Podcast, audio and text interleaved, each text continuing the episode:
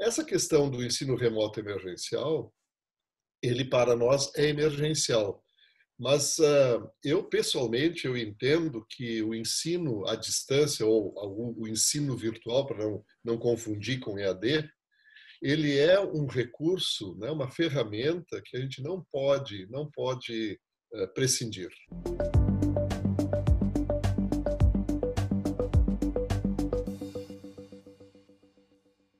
Hoje estou aqui com Rui Vicente Opperman. Ele é o reitor da Universidade Federal do Rio Grande do Sul. Ele é graduado em odontologia pela Federal do Rio Grande do Sul, doutor pela Universidade de Oslo. Ele trabalha com é, odontologia, principalmente na área de epidemiologia clínica, populacional, saúde coletiva. Então, é um assunto que também vamos poder conversar um pouquinho hoje sobre essa questão da pandemia. Rui, queria te agradecer aí pela participação no espaço recíproco, esse espaço de bate-papo, de conversa. E queria já logo de cara te perguntar: você acabou de ser reeleito para reitor da Universidade Federal do Rio Grande do Sul, uma das principais, melhores universidades do país. Queria, só por curiosidade, saber o que, que te levou a querer aí é, ansiar pelo segundo mandato, né? O que, que qual que foi a motivação para ser reitor duas vezes? Na verdade, está sendo gentil, porque normalmente essa pergunta vem assim: o que, te deu na cabeça de, fazer, de querer nessa hora ser reitor de novo? Mas o fato é, Marcelo, que nós temos na URGS né, um movimento já de alguns anos, formado por docentes, pesquisadores, por técnicos, e os estudantes que são mais móveis, né, e que olham a universidade como uma instituição do conhecimento uma universidade de pesquisa, uma universidade que tem responsabilidades sociais, culturais, econômicas e acadêmicas, evidentemente, e que precisa essa universidade eh, estar dentro desse alinhamento com esses propósitos da comunidade. Então, a, a, a, escolha, a minha escolha nesse momento é decorrente exatamente desse movimento que já vem há muitos anos. Antes de mim, tivemos o Carlos Alexandre Neto, de quem eu fui vice-reitor, Antes tinham outros reitores, data até mesmo lá da professora Vrana Panizzi, que foi uma reitora paradigmática para nós, e que tratam a URGS como essa grande instituição que é e tratam de fazer com que ela permaneça assim, fugindo das tentações, né? as tentações corporativas, as tentações uh, autoritárias, as tentações políticas ideológicas, partidárias, enfim, essa é a motivação. Então, na verdade, eu represento um grupo né, muito grande, majoritário, tanto que vencemos, né, que entende que a universidade tem que ter essa, essa postura e essa identidade como uma universidade pública que é. O MEC alegava que era difícil, que não dava para fazer eleições nesse momento de pandemia, mas teve a eleição eh, de maneira eletrônica, correu bem, inclusive eu vi que aumentou a participação das pessoas. É, conta um pouquinho como foi o processo. Pois então, esse, esse é um fenômeno interessante, porque, uh, claro, todos nós tivemos uma certa resistência à questão da campanha virtual e esperamos até, de uma certa forma ingênua, lá em março, que a pandemia iria passar e a gente poderia fazer de novo a campanha presidencialmente. Mas ficou muito claro que isso não aconteceria, nós tínhamos prazo para fazer a eleição, e aí uh, passamos pelo Conselho Universitário uma decisão de, de homologação do processo virtual. Devo dizer que eh, há vantagens e desvantagens. Né? As vantagens são exatamente essa: é um processo que envolve muito mais as pessoas. Né? Nós tivemos aí debates com 1.400, 1.500 pessoas assistindo, ah, centenas de perguntas, quando antes os debates presenciais juntava 200, 300 pessoas e sempre as mesmas perguntas, porque gente sabia quem estava lá. E nesse caso, não, se ampliou. As torcidas organizadas, basicamente. Exatamente, exatamente. Então se ampliou o leque democrático. Isto é, pessoas que antes não sairiam para ir de noite lá no, no centro, eh, dentro do salão de atos, assistir um debate, estavam em casa assistindo o debate e participando interativamente. Então, eu acho que nesse sentido foi muito bom. O processo eletrônico, a única diferença dos processos anteriores é que esse foi pelo login do servidor e do, dos alunos. Nós já tínhamos o processo eletrônico com urnas, né, urnas eletrônicas. Uhum. que eram fixadas em diferentes locais dos campos da universidade. Agora não. Agora as pessoas votam pelo próprio login. E o que, que aconteceu? Nas três, nas três representações, docentes, técnicos e estudantes, aumentou enormemente. Nos técnicos e nos docentes, a gente não percebe tanto, porque a participação já era muito grande, em torno de 80%, 70%, 80% em ambas as categorias.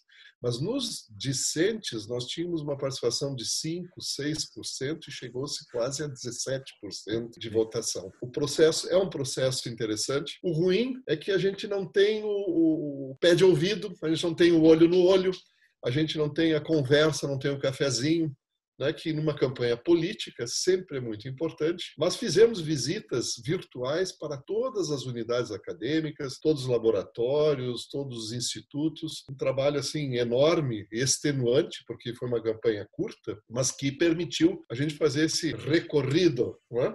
todo da, da universidade como candidatos, o que também é muito salutar para a gente para uma próxima uh, um próximo período a gente ter esse contato direto com a nossa comunidade. Cada universidade está vivendo um momento diferente, né? Aliás, vocês estão aí no Rio Grande do Sul. Hoje está chegando a frente fria que vocês estão nos mandando, inclusive. Sim. É, e queria é, te perguntar aí, vocês tiveram também muita discussão, muita questão com relação a essa questão do, do ensino é, remoto emergencial. E eu vi que vocês estão prevendo começar aí 18 de agosto. Conta um pouquinho como foi o processo. Quando nós suspendemos as atividades presenciais, era 17 de março, nós logo começamos a pensar em educação à distância. Aí teve uma reação negativa muito grande da comunidade que não queria por várias razões, desde a razão política de achar que isso faria com que a universidade se tornaria no pós-pandemia, uma universidade à distância, dando coro às políticas ah, do governo, até a incapacidade de se realizar uma educação à distância nos moldes que nós a conhecemos. Com a, emergência do ensino remoto emergencial como conceito, nós começamos a trabalhar com a base, lá com as comissões de graduação, tentando formular um projeto que englobasse os 90 departamentos, os 96, 96 comissões de graduação que nós temos na, na universidade. Esse, esse projeto ele foi crescendo, foi levando, foi trazendo mais pessoas comprometidas e chegou finalmente no, no, no CEP, que é o nosso Conselho de Ensino, Pesquisa e Extensão. E ali é que se deu o embate maior, porque uh, os estudantes reagiram reacionariamente muito ao projeto projeto, no sentido de terem a insegurança quanto a, a, a poderem acompanhar o ERE, principalmente eh, em decorrência da, da, do grande número de beneficiários que nós temos, isso é, de, de estudantes que precisam de auxílio. Ali houve esse embate, foram quatro sessões, foram quase 20 horas de discussão sobre o ensino remoto emergencial. E há também aquelas resistências que a gente diz que a pessoa é contrária, mas não pode dizer que é contrária, então ele cria toda uma série de dificuldades, né? a gente sabe como é que isso é, e aí uma questão de paciência. O projeto ficou muito bom, ficou melhor do que quando ele entrou, acho que isso é importante, apesar de toda a dificuldade, teve pareceres de vista, teve procrastinação, teve de tudo um pouco, né? E, mas ele, ele ficou melhor, e, claro, não, há, não é só o ERE que precisa ser feito. Nós temos também aí um edital para auxílio emergencial dos nossos alunos uh, beneficiários, que permitirão que eles comprem um tablet, que eles comprem, que eles adquiram acesso à, à internet, tem também o auxílio moradia, auxílio alimentação, um auxílio emergencial pura e simplesmente para de sobrevivência. Então, uh, nos mobilizamos por aí e também nos mobilizamos, Marcelo, na questão da, da, da presencialidade que vai acabar acontecendo. Né? Eu acho que em São Paulo até vai acontecer antes do que aqui, e que está previsto para muitos, muitos cursos, né? cerca de 67% dos nossos cursos tem algum tipo de atividade uh, presencial, laboratorial ou o que seja, né? seja na formação de docentes, de, de, professores, enfim. Eu sou da área de odonto, imagina, odonto tem que ter a área presencial com certeza. E é a mais complicada, né? Porque você tem que estar a, alguns centímetros da boca do paciente, muito, justamente. Muito. Já se construíram protocolos a esse respeito, tenho certeza que uh, na Unicamp também, mas o problema é que esses protocolos encarecem o atendimento uma barbaridade, porque você imagina que só a monitoria do professor de, de, de consultório em consultório, de clínica em clínica, né, ele tem que se paramentar e desparamentar teoricamente a cada movimento que ele fizer. Então, isso, nós temos hoje uh, um protocolo muito extenso para diferentes circunstâncias, para laboratórios, bibliotecas, diferentes tipos de laboratório, para o restaurante universitário, para salas de aula, de tal maneira que a gente sabe quantos alunos nós podemos ter quando for permitido ter atividades presenciais nos diferentes ambientes e com isso saber também como é que a gente pode prever essas atividades presenciais. Então foram foram três coisas que nós fizemos: o, o, o ensino remoto, assistência estudantil emergencial e os protocolos de retorno presencial. E no seu conjunto é que nos dão a garantia de que isso vai dar certo. E juntando ainda com a campanha que você fez, eu acho que você deve estar relativamente esgotado. Bom, tu sabes que deu azar. Essa história do Herê no meio da campanha foi, foi, um, foi um problema muito grande, porque claro que ela acaba se misturando e, e isso deu um desgaste extra na, na, na, na, na, chapa Jane Rui também nas outras duas chapas também, porque eles também foram demandados a se posicionar com relação ao ERE. Ô Rui, você como epidemiologista, agora reitor, o teu mandato vai a 2024. Como que você enxerga? Eu sei que é um, um mero exercício de futurologia, mas como que estaremos em 2024? O que, que ficará de lição? O que, que teremos aqui de interessante para o futuro? Vou primeiro dizer que eu acho que nós teremos um legado pós-pandemia, com certeza, nessa questão da virtualidade que até nós estávamos comentando. Né? Reuniões que antes eram feitas uh, presencialmente, elas podem hoje ser feitas uh, virtualmente sem nenhuma dúvida. Eu devo dizer que as defesas de tese, né? mestrado, doutorado, TCCs que hoje estão acontecendo virtualmente, eu acho que elas devem até continuar, porque nós estamos qualificando nossas bancas, qualificando nossas comissões examinadoras, porque tem pessoas que normalmente não teriam condição de vir a Porto Alegre, ficar aqui dois, três dias, ou que seja, e que com a, a virtualidade conseguem participar de uma, de uma banca de doutorado numa, numa manhã ou numa tarde, sem problema nenhum. Essas questões eu acho que são importantes a questão da, da, da, da democracia do, da comunicação, eu acho que também vai ser importante. Né?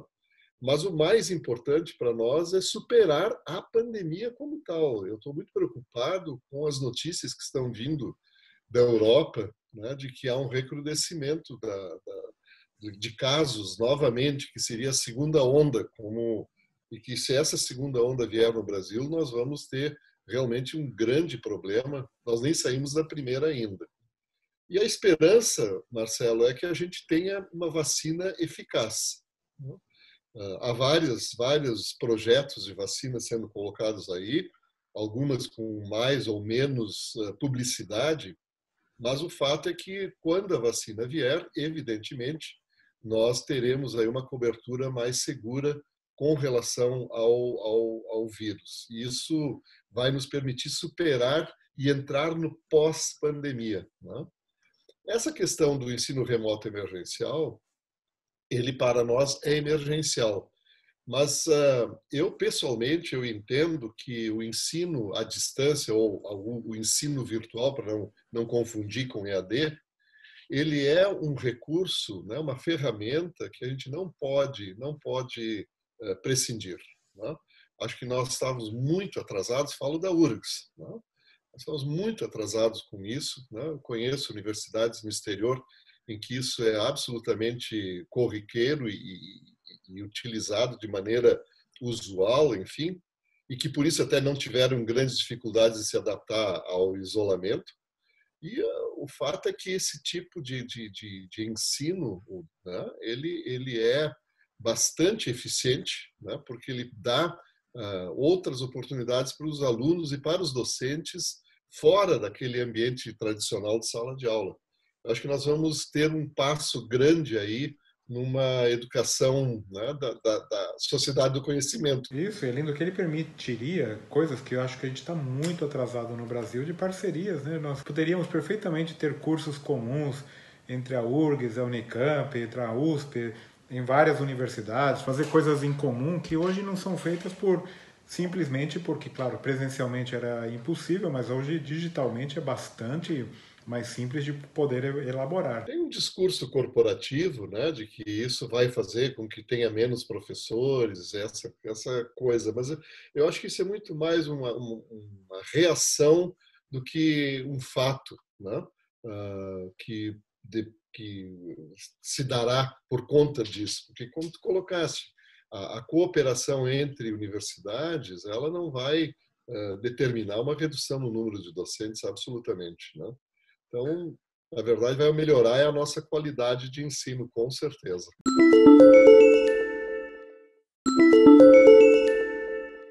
Bom, e com relação a essas várias questões que você também você tem se posicionado aí publicamente, é, defendendo até é, parcerias com a iniciativa privada, naturalmente não chegando aos níveis do Futurice, né, como tinha sido proposto pelo é, é ex-ministro, mas certamente uma parceria mais efetiva com a iniciativa privada das universidades. Eu, eu, queria que você comentasse, explicasse um pouquinho mais a tua visão nesse, nesse aspecto e como isso pode evoluir aqui no nosso país. Isso é uma, é uma, uma, uma discussão muito grande que se tem aqui no, no plano político universitário, né?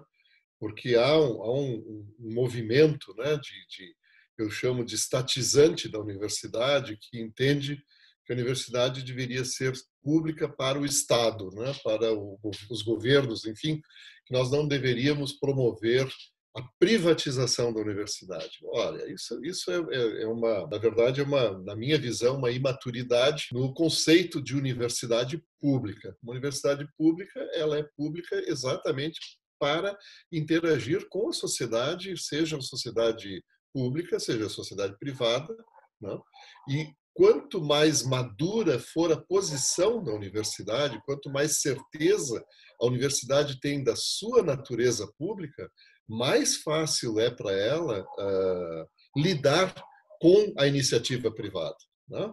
porque não há, não há, não há, não há inseguranças de que a gente venha perder a nossa identidade pública porque eu estou me relacionando com uma indústria ou com um ente privado. Isso é muita, muita falta de experiência, na verdade. E, eh, nesse sentido, quando nós assumimos a reitoria, Janiel, nós, ah, de imediato, nós buscamos a PUC do Rio Grande do Sul e a Unicinos, que são duas universidades de pesquisa, são universidades comunitárias, no sentido ah, nosso aqui, muito gaúcho, mas também universidades privadas, não há dúvida nenhuma, mas que têm uma qualidade reconhecida é, tanto nacional quanto internacionalmente. E criamos uma aliança chamada Aliança para a Inovação. A Aliança para a Inovação ela partiu da ideia de que juntos nós podemos fazer melhor as coisas. Né? Não tinha sentido nenhum de se ficar reproduzindo ou se uh, investindo em paralelo quando a gente poderia fazer as coisas de maneira solidária. Começamos devagar com a área da educação básica, onde nós buscamos, então, eh, produzir uma série de inovações na área de acesso digital para a educação básica, na área de acesso a bibliotecas para a educação básica. Isso funcionou maravilhosamente bem e nós conseguimos transformar muito das escolas públicas da periferia do município de Porto Alegre por ações dessa natureza.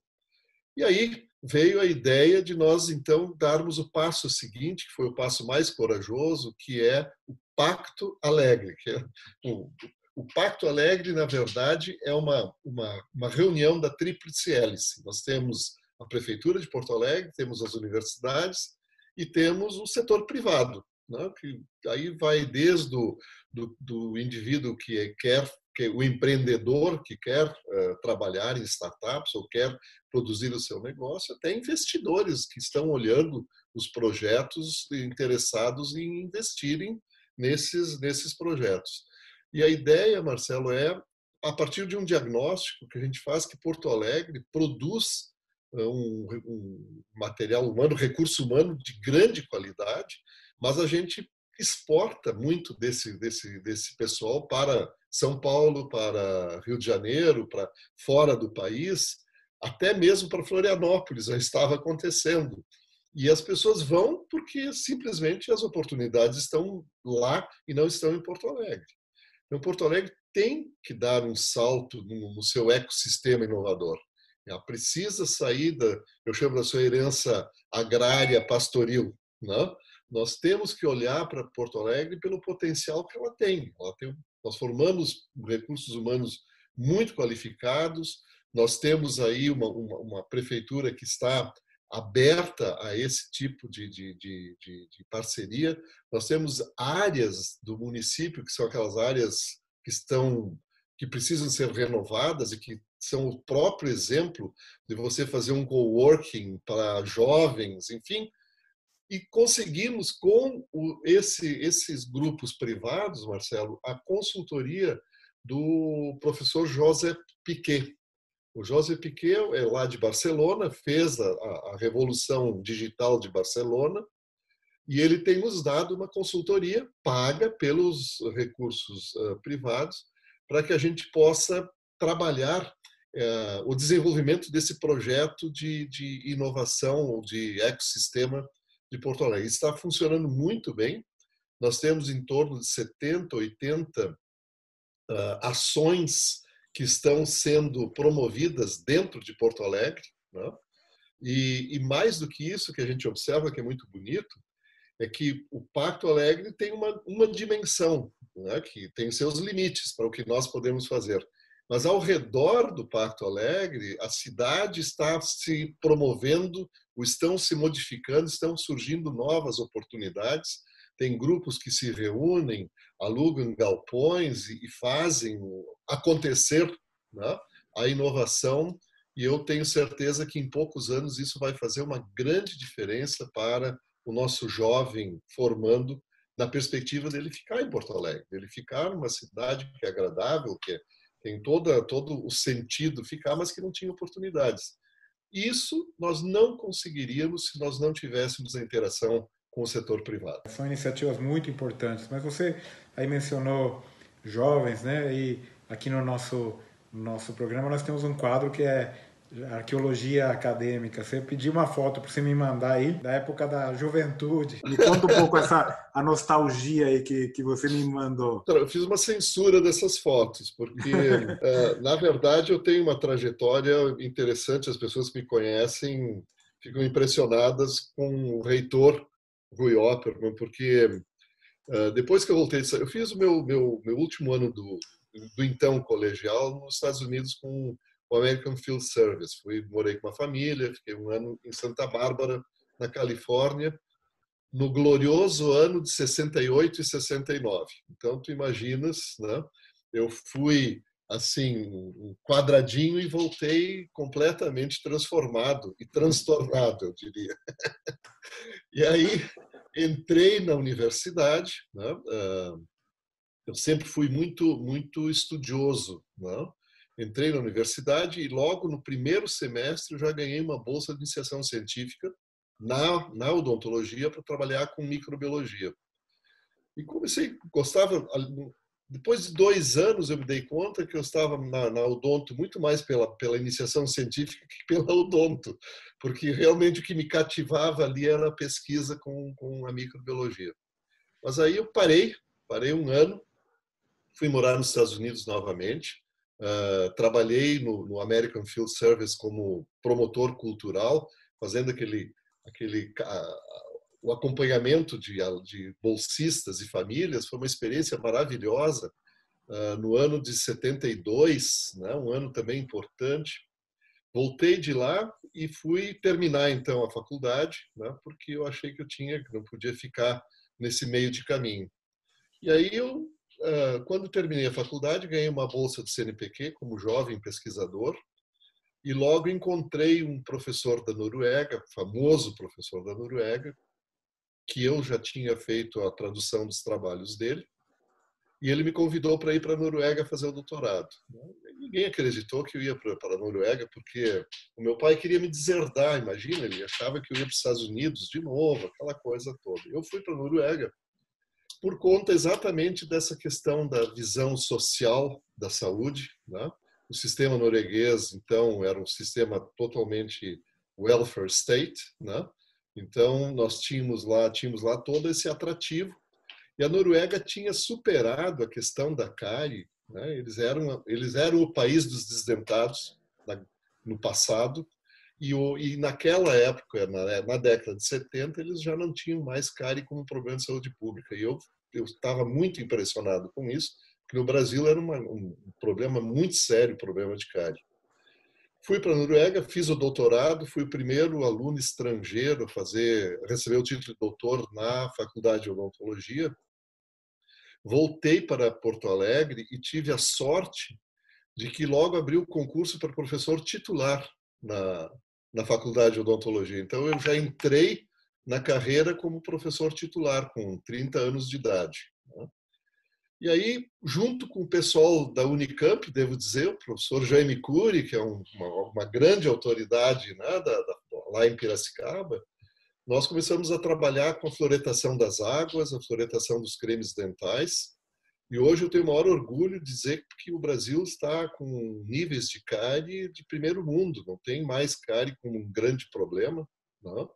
Fruto desse trabalho imenso que a gente fez, eh, tanto em pesquisa como também o trabalho de extensão universitária, que é trabalhar na, na ponta da rede com o Sistema Único de Saúde.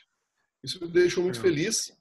Aí depois entrei na, na, na política universitária por conta da necessidade de fazer uma reforma curricular na odontologia. E os meus colegas conservadores da, da, professores da odonto não queriam fazer essa reforma, queriam continuar com aquela velha odontologia. Aí nós nos, nos, organizamos e eu fui eleito diretor, fizemos a reforma curricular, aproximamos a formação do nosso dentista do Sistema Único de Saúde. Ele hoje é um, é um dentista que se forma para a saúde pública e aí ele se adapta à, à, à clínica privada, não? que é uma missão da universidade é essa e não o contrário de uma coisa veio a outra, hoje eu sou reitor.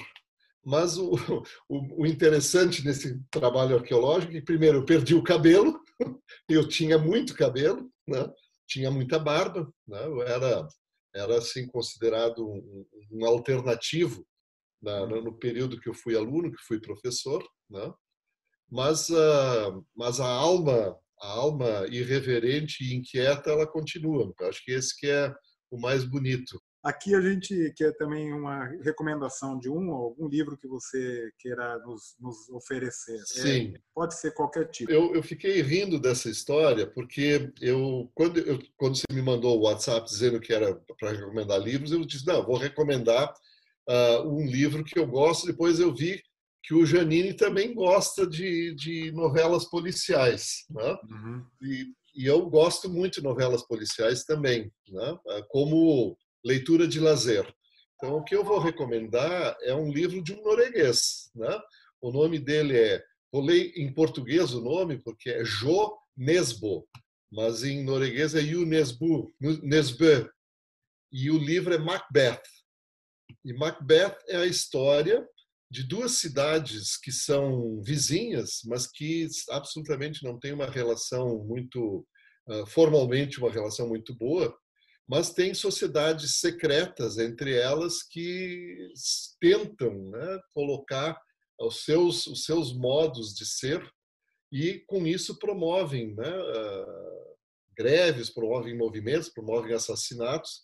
E tem ali um policial que ele é cooptado por, por pela, pelo, pelo outro uh, serviço uh, policial da outra cidade e passa para o outro lado e ver, aí ele começa a ver as duas cidades, ele percebe né, que da inutilidade deles serem como eles são, mas que isso estava sendo utilizado por uma sociedade secreta com, para seus próprios interesses. Então, uh, Macbeth do, do, do Hugh Nesbitt. Eu li um livro dele que é também do, acho que é de um tigre, agora eu não me lembro bem, mas é, ele é um, é um é um, é um fenômeno mundial, né? Ele é atualmente best-seller mundial. Muito bom, muito bom. Eu gosto, eu tenho um livro de cabeceira que eu gosto demais de ler, já, já reli ele incontáveis vezes, que se chama As Núpcias de Cadmus e Harmonia, do Roberto Calasso, que é, na verdade, um percurso da, da mitologia grega, né, da história da mitologia grega, e que eu gosto muito de ler pela simbologia que ela representa né, para os dias de hoje. Então, é uma referência interessante sobre todo o percurso da, da, das diferentes civilizações clássicas da Grécia, né? E de vez em quando eu sento para ler uh, o Núpcias de Carmos e Harmonia. Esses dias eu li muito rapidamente né, o livro Amanhã Vai Ser Maior, da Rosane Pinheiro Machado, que tu deves conhecer, né, que é, para mim, uh, ela foi nossa aluna na, na URGS, hoje é uma, uma, uma, uma, uma referência aí de formação de opinião, exatamente sobre o momento, momento atual. E eu tenho a leitura profissional, a leitura de reitor, que tu também deves ter, que é aquela sobre os diferentes uh, uh, desafios da educação superior uh, de agora para o futuro. Não? Eu acho que isso é muito importante. Nós temos nos encontrado, eventualmente, em reuniões dessa natureza, e, e, devo dizer que isso é uma das coisas que mais me apaixona também ser reitor, é exatamente o, des, o desafio de pensar a educação superior do país. Parte importantíssima. Legal, muito, muito boas recomendações. Bom, para finalizar rapidinho, um ping-pong. Essa é surpresa para você, hein? Ah, quando, quando você quando você terminar o teu mandato e tiver um ano de sabático, uma universidade que você gostaria de, de ficar um tempo, de tantas as que você visitou no mundo? Ah, eu gostaria de ficar em Heidegger, na Alemanha, com certeza. O que você achou de especial lá? Eu acho que Heidegger tem essa tem esse esse, esse espaço universitário, né, que permite você você pensar na universidade sem sem uh, sem ainda aquela aquela forma muito uh, convencional de hoje uma universidade ter que se mostrar produtiva no sentido uh, de interesses uh, que não aqueles que a fronteira do conhecimento te coloca. É uma aula inesquecível. Uma aula inesquecível que, que eu recebi ou que eu dei? É, que você recebeu. Que você deu não pode, porque aí tem conflito de interesse. Não, uma aula inesquecível certamente foi uma aula do meu professor orientador, que se chamava Jens Warhaug, chamado pai da periodontia moderna, que foi uma aula na qual eu tive um grande insight sobre como nós nos relacionamos com as bactérias e hoje com os vírus, não? Né? que uh, era uma relação vista como de inimigos, né? e que hoje a gente entende que há um grande equilíbrio, uma grande homeostase que deve ser buscada como conceito de saúde. Não? Em vez de pensar em eliminar, a gente tem que pensar em viver com as nossas bactérias, das quais, aliás, a gente até depende. E essa aula mostrou isso. E eu devo te dizer que quando eu saí daquela aula, eu era uma pessoa, eu era um pesquisador, me transformei em um pesquisador completamente diferente do que quando eu entrei. E a pior lembrança da graduação? A pior lembrança da graduação eu sei muito bem qual é. Chama-se prótese total. Prótese total é uma disciplina que ensina as pessoas a fazer chapa, dentaduras.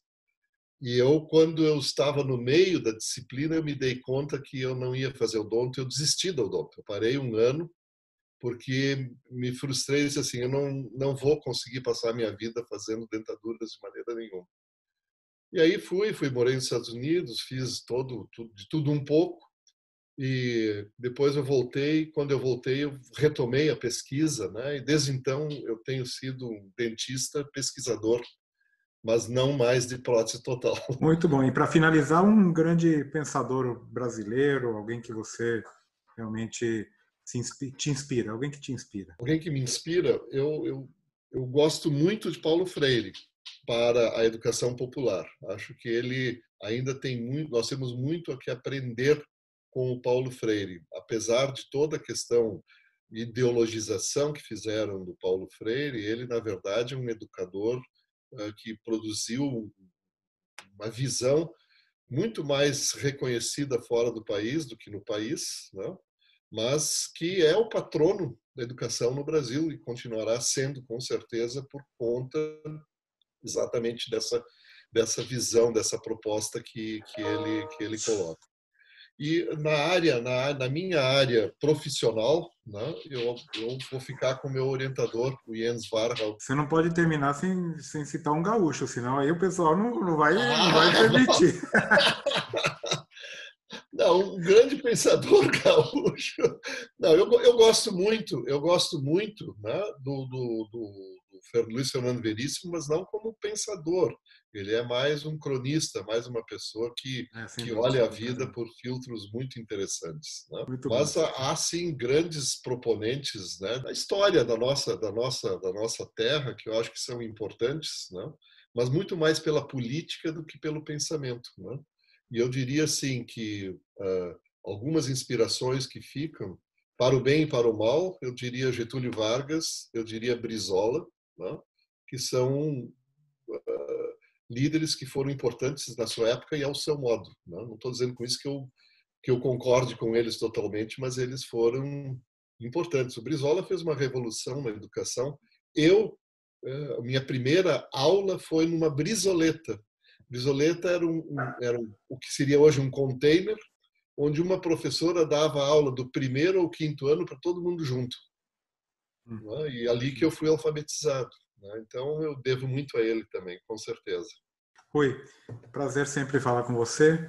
É, é, dos tempos da pandemia, agora cada um vai fazer o seu happy hour em casa sozinho, mas certamente a gente ainda vai é, festejar e, e, se encontrar novamente para continuar esse papo sempre tão agradável.